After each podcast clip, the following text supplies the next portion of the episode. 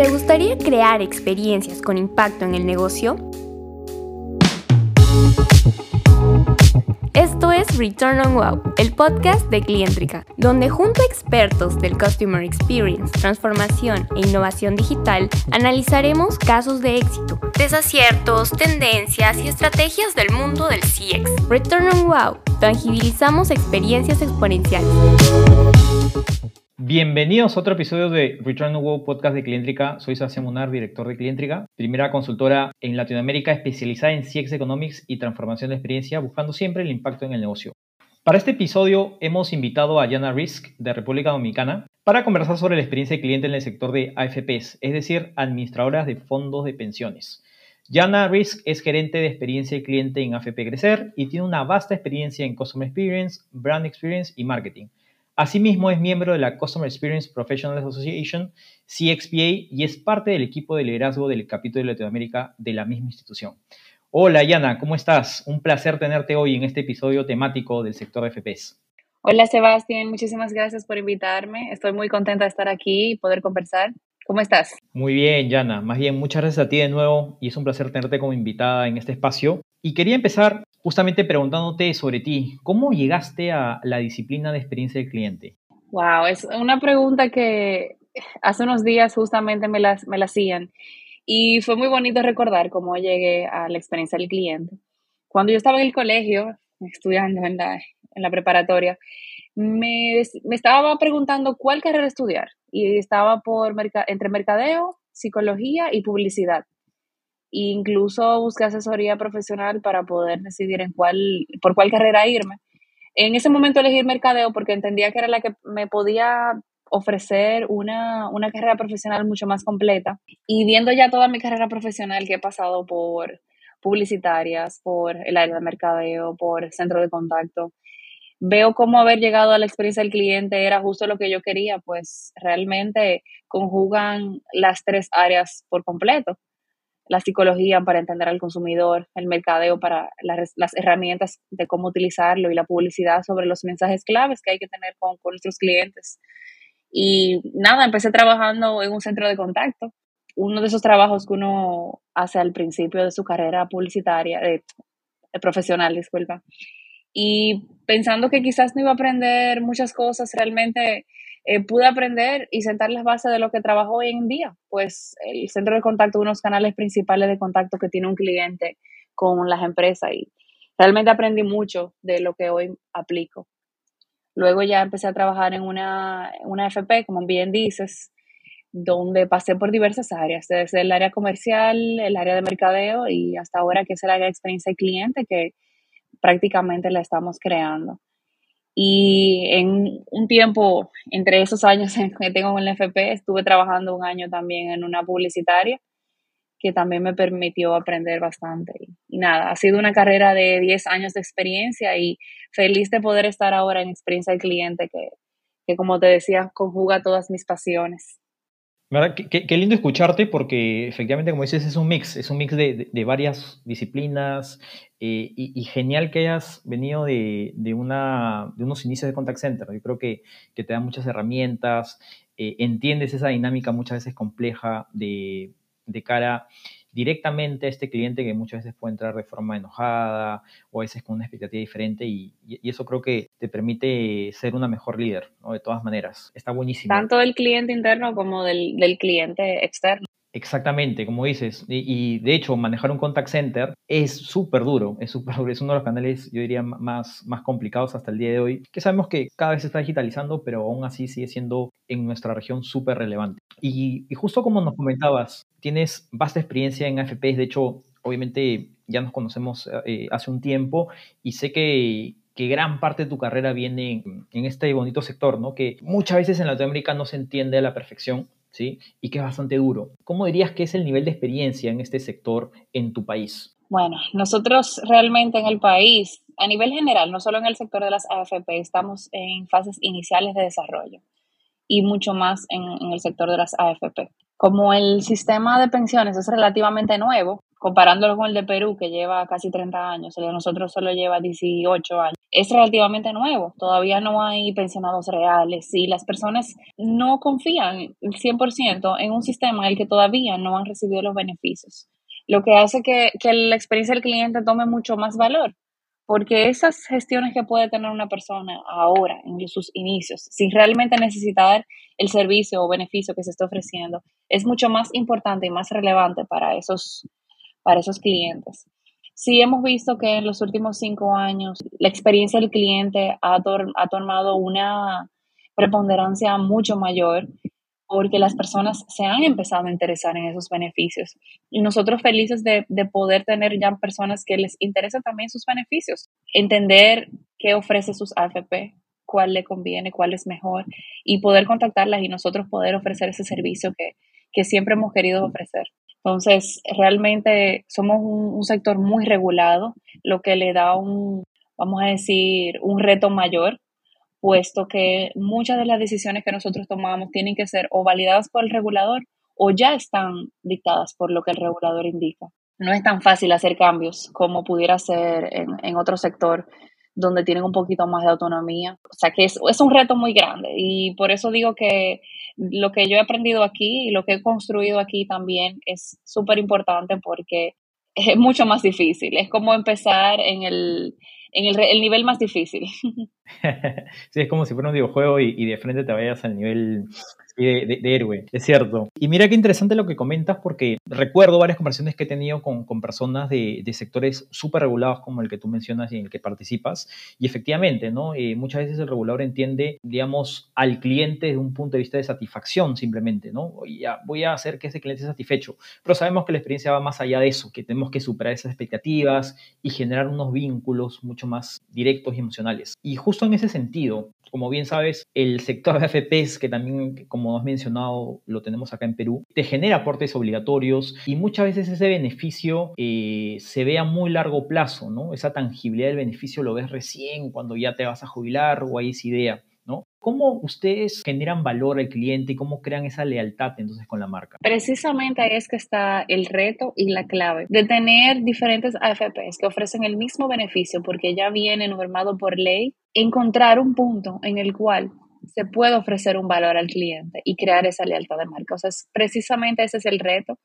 Y parte de lo que propongo y estoy trabajando es, primeramente, escuchar al cliente si no sabemos lo que el cliente quiere, si asumimos realmente cuáles son sus puntos de dolor, entonces no estamos realmente haciendo el trabajo. Debemos escuchar al cliente, qué es lo que quiere, qué desea, en qué puntos nosotros podemos tener un rango de acción. Debemos tener objetivos claros, saber como organización qué queremos lograr, para qué estamos logrando esto, por qué debemos enfocarnos en la experiencia de este cliente y tener esos objetivos alineados al nivel interno de que todas las áreas del departamento, todos los colaboradores de la organización estén alineados bajo ese mismo objetivo y tener los recursos también clave para lograr estos cambios.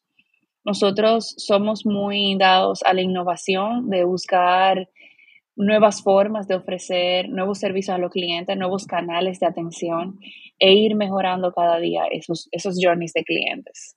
Qué genial, qué genial. Y es cierto qué importante es toda esa mezcla de dimensiones de la experiencia que tenemos que ir poniendo y ejecutando poco a poco, es cierto. Y, y a mí me encanta cuando, cuando uno está en un sector joven como el tuyo, porque uno tiene un montón de cosas que hacer, ¿no? A diferencia de estar en un sector mucho más tradicional como banca y telco, que ya hay muchas cosas armadas, ¿no? Entonces acá uno, como bien dices, crea, innova y va probando, va aprendiendo, va iterando. Hace mucho más sentido desde ese punto de, de reto profesional que seguramente tú también buscas. Viendo los, las dimensiones de experiencia cliente que propone la CXPA, la cultura solo tiene un peso de 19% versus otro que tiene 22%. Y nosotros a nivel de Latinoamérica tenemos que invertir esos pesos y darle mucho más peso a la cultura, puesto que el cambio cultural de movernos a, enfocarnos en el cliente lleva más peso en esta época que nosotros estamos en la fase de inicio de experiencia de cliente. No sé si ahí estás de acuerdo con eso. Sí, sí, es cierto, es cierto. Y, y genial porque en verdad cada, región, como bien has dicho, tiene un nivel de madurez diferente, ¿no? Entonces, Latinoamérica, lamentablemente, todavía estamos un poco insípidos en algunas dimensiones, pero estamos en ese proceso de, aprendizaje, de crecimiento y, totalmente alineado con eso, ¿no? de que la cultura es un factor clave para desarrollar ir pasando al siguiente nivel de madurez. De hecho, con otros invitados hablamos de eso, de cómo ellos ven el, nivel de madurez y ha sido lo mismo, ¿no? O sea, realmente de ir adaptando las prácticas, ¿no? De tanto Europa, Estados Unidos, Oceanía, África, tantos continentes con los cuales eh, tú también como miembro de la CXPA tienes acceso, pero no se puede hacer un copy-paste, ¿no? Uno tiene que ir eh, modificando. Justo ahora nos gustaría conocerte un poquito más, por eso vamos a pasar al tema de, de nuestra sección de preguntas con retorno y la idea es justamente conocerte a ti como profesional. Entonces, nuestra primera pregunta es, ¿cuál es tu métrica favorita de experiencia y de negocio? Esa pregunta es muy interesante y quizá yo tengo una respuesta no tan popular debido al sector en el que trabajo y mi métrica favorita es el Customer Effort Score. Siendo un sector donde las personas están de manera obligatoria atados a un aporte voluntario, como tú decías, a un aporte obligatorio, disculpa, y no teniendo una, un beneficio claro en el corto plazo, nuestro interés es ofrecer estos servicios de manera fácil. Y por eso está el Customer Effort Score, porque nos mide qué tan fácil ha sido acceder a esos servicios a nuestros afiliados. Y realmente no es tan popular. Ahora el NPS es la métrica que más se está utilizando a nivel de, experiencia. Pero nosotros utilizamos, no creemos en una sola métrica, sino el complemento de cada una de ellas, pero el Customer Effort Score es, es la mía favorita. Y de negocio, todo depende del, de lo que se esté midiendo realmente. Nosotros en el sector, como es un sector también de volumen, se utiliza mucho el market share para entender qué, qué proporción del mercado se tiene. Y también eh, a nivel, a nivel de, implementaciones, mejoras, medimos mucho el ROI, el retorno sobre la inversión de esas mejoras que estamos haciendo. Qué bacán, de verdad que, que a pesar que, como, como hablamos, esté en un nivel de inicio ¿no? de, de, todo este viaje, ya estén, digamos, bien claros con respecto al ROI, que eso es súper básico. eso es bastante bueno, como profesor de siempre tenerlo presente. Y una pregunta más personal, ¿en qué compañía te hubiera gustado trabajar en el pasado? Yo aquí creo que soy un poco, quizá un poquito cliché, pero hay empresas que son realmente las guías de la experiencia del cliente y me hubiese gustado trabajar en Apple o en Disney. Han sido, han sido fuentes de inspiración en todo lo que hacemos y en todo lo que, que hago también. Sí, es, cierto, de verdad que de, de, más jóvenes, en verdad hubiéramos, hubiéramos querido, creo que todos, trabajar así en una, una best practice de, de todas las industrias a nivel de CX, ¿no? Es, es, cierto. ¿Y cuál dirías que es tu libro favorito de, de CX y, y, por qué? Sí, tengo todo un catálogo de libros aún pendientes por leer, pero el que más me ha gustado hasta ahora es Outside In. Me parece que ofrece de manera muy, muy llana muchos ejemplos de cómo poder implementar esa vista desde afuera hacia adentro. Y es uno de los errores que muchas empresas cometen y es intentar modificar la experiencia desde adentro hacia afuera, viendo procesos, viendo políticas, en lugar de obtener esa, esa voz del cliente desde un inicio. Sí, ese, es un super libro ahí es, y es este, obligatorio para todos los que quieren ser CCXB, verdad. Definitivamente. Y, qué, y justo mira, aprovechando de repente que, que, nos has mencionado ese libro, ¿qué capacidad crees que es la más relevante para cualquier profesional de CX? Bueno, en, el, en la etapa de madurez en la que nos encontramos, en el nivel de, de madurez de, de experiencia del cliente en la región, entiendo que debemos tener influencia. Influencia para poder influir en la C-suite, o sea, en, el nivel de dirección, a tomar en cuenta la voz del cliente. Y también para motivar e influir los diferentes departamentos que para que trabajen bajo una misma visión y con un mismo enfoque que es eh, enfocado en el cliente. Es verdad, y, y, es durísimo este, al final desarrollar eso, ¿no? La verdad, como siempre, los CXer somos los llamados a, a, generar esa, ese impacto transversal, pero cuesta y, y, creo que eso es lo que tenemos que ir capacitándonos, desarrollando para elevar el nivel en la región. Sí, y la influencia para que al final todos sean profesionales de CX, que no exista un departamento de CX, que todos seamos quienes impulsemos estas mejoras por nuestros clientes. Exacto, es, esa frase que, has comentado me encanta porque es así, siempre he pensado y hace poco también eh, leí por fin eso, que cuando una compañía está en un nivel máximo, ya no debería ni existir el departamento de CX, ¿no? Y es como grandes compañías como Amazon, por ejemplo, no tienen un departamento específico, sino que todo el mundo está tan, tan sensibilizado que ya todo el mundo hace CX en la compañía, ¿no? Y finalmente, ¿Cuál, es tu espacio favorito para relajarte ahora que hemos estado en este, este modelo de trabajo híbrido, digital, etcétera? Yo me encanta hacer ejercicio y hace desde el año pasado inicié CrossFit y ha sido un gran espacio para relajarme y me encanta cuidar mi cuerpo y poder hacer algo que realmente me, me divierta pero también me encanta ir a ríos. En nuestro país tenemos eh, diferentes ríos naturales súper hermosos que me encanta visitar y poder alejarme un poquito de, de, la ciudad. ¡Wow! ¡Qué genial! Tenemos que visitar todo el equipo República Dominicana entonces. me avisan cuando vengan que les damos un tour. entonces, con, con, esto, Yana, pasamos entonces de vuelta a las preguntas de negocio. De verdad ha sido genial poder conocerte un poquito más, ¿no? De forma profesional, personal. Y justo yendo y regresando este, este tema de, las AFPs, ¿no? Eh, administradores de fondo de pensión, sabemos que, que, a nivel general, ¿no? incluyendo República Dominicana, está en un proceso de digitalización, automatización, implementando nuevas tecnologías, como ahora está muy de moda todo el tema de inteligencia artificial, ¿no? Para mejorar las, las experiencias del cliente, ¿no? ¿Cómo en tu caso, ¿no? Tú que lideras el área de CX en tu compañía, estos procesos están generando un, impacto diferencial, generando una ventaja competitiva para el cliente? Claro, es que experiencia del cliente y los canales de atención van muy de la mano. Entonces, estar presentes en el canal que nuestro cliente prefiera es parte de nuestra estrategia omnicanalidad. No solo es estar en un canal que, que ya otras empresas lo tienen o porque es estilo estarlo, sino buscar lo que buscamos con la, con la métrica de Customer Effort Score, que es el ease of service o la facilidad de servicio. Y la inteligencia artificial nos permite cumplir con ese objetivo. Y también de inclusividad trabajamos con personas en sus momentos más vulnerables. Debemos poder ofrecerle canales inclusivos donde sea que estemos. Entonces, tener inteligencia artificial, tener una estrategia omnicanalidad, todo esto nos, nos genera una buena experiencia con el cliente. Entonces, la inteligencia artificial busca eso, que podamos ofrecerle a nuestros clientes lo que quieren, en el momento que quieren, de la forma que quieren.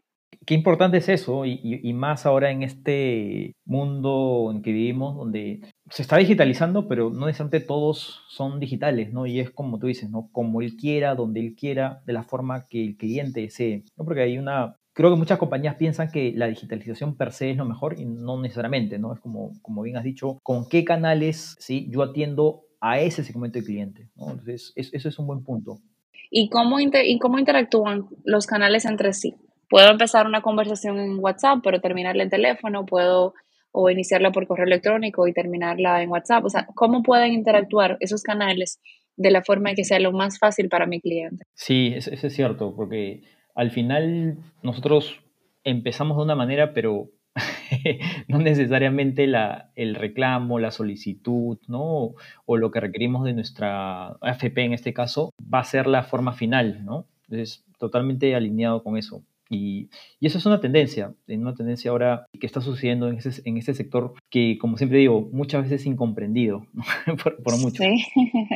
Y cuéntanos, eh, Yana, ¿qué caso de éxito han tenido en, en tu compañía, ¿no? Donde, eh, que hayas implementado alguna dimensión de, de CX y, qué impacto ha tenido en el negocio? Sí, como sabes, estamos en una fase de madurez eh, muy inicial y por ende los, los casos de éxito que tenemos son quizás tú lo pudieras ver hasta básicos, pero el Customer Journey Mapping o el diseño del viaje del cliente ha sido un cambio de 180 grados, puesto que la visión anterior era de revisión de procesos. Y entonces volvemos al, libro, al outside in.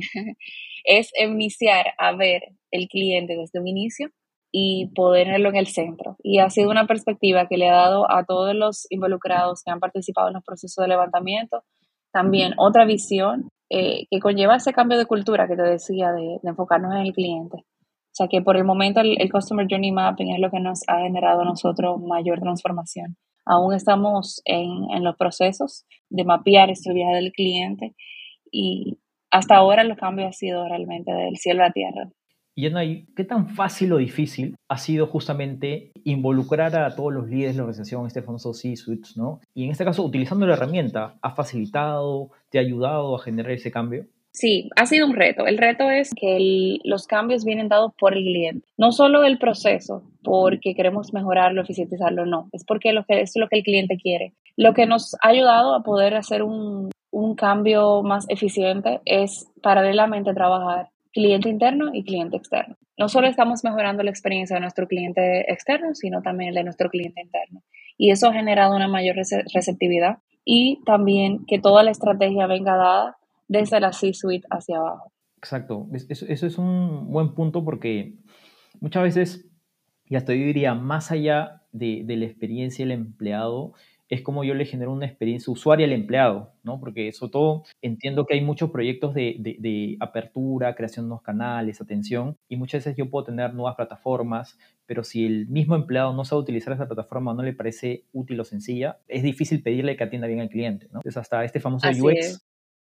De cara interna, sí. Incluso estaba leyendo un artículo en LinkedIn estos días voy a buscarlo para darte el nombre, que expresaba que voltearse una cultura enfocada en el cliente es hasta casi imposible de lograr porque el mismo colaborador tiene que ceder un poder que ya tenía y esa es la, la toma de decisión. No soy yo que quiero implementar un canal, es que mi cliente necesita ese canal o no voy a implementar ese canal porque mi cliente no lo necesita ni le encuentra valor. Entonces, ceder ese poder es difícil y es un trabajo bien complejo y es trabajar para poder unificar, que todos trabajemos por ese, por ese mismo objetivo. Es cierto, y, por eso que, el tema de, cultura y gobierno, ¿no? estas, estas dimensiones eh, son tan complejas, ¿no? porque necesitas un, cambio organizacional, generas una, necesitas una adopción y que al final ese, esa gestión del cambio es lo, más duro siempre, ¿no? sea, porque rompes el status quo, ¿no? generas, como dices, sensibilidades en algunas personas. Sí, es de Matt Watkinson la idea.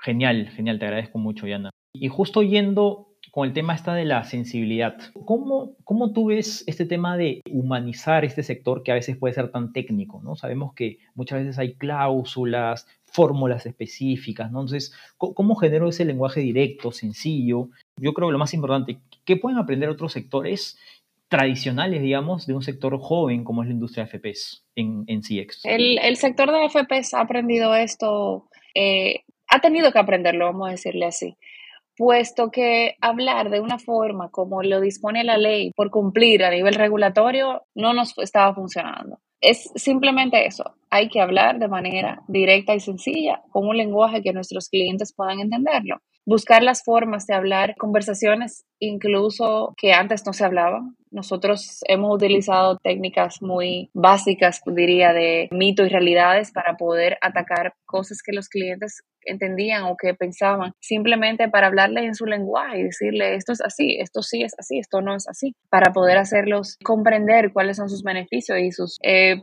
no sé qué tanto todavía podamos, puedan aprender de nuestro sector, pero nosotros estamos aprendiendo también de otros sectores y en un futuro sí, sí seremos referencia también de experiencia de cliente cuando alcancemos ese nivel de madurez eh, mayor. O sea que digo que estamos aprendiendo y luego seremos referencia.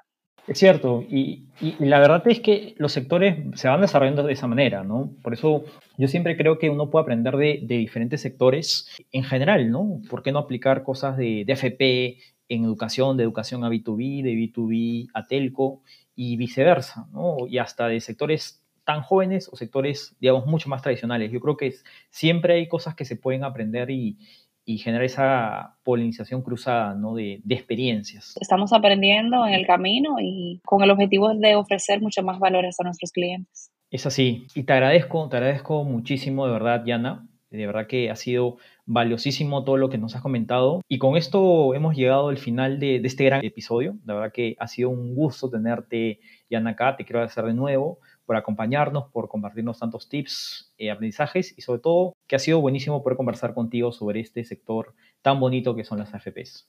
Gracias, Sebastián, nuevamente por la, por la invitación y es un gusto siempre conversar contigo. No, de nuevo, muchas gracias a ti, Yana. De verdad que siempre, siempre es un placer. Y con esto yo también me despido. Antes, me gustaría mencionarles que si les gustó este episodio, no se olviden de seguirnos en Spotify, Podcast y las otras plataformas de streaming para no perderse los siguientes episodios de Return WoW. Los invitamos también a conocernos en nuestras redes sociales de LinkedIn, Instagram y Facebook como arroba clientrica y a visitar nuestra página web www.clientrica.com. Un abrazo todos y nos vemos hasta el siguiente episodio.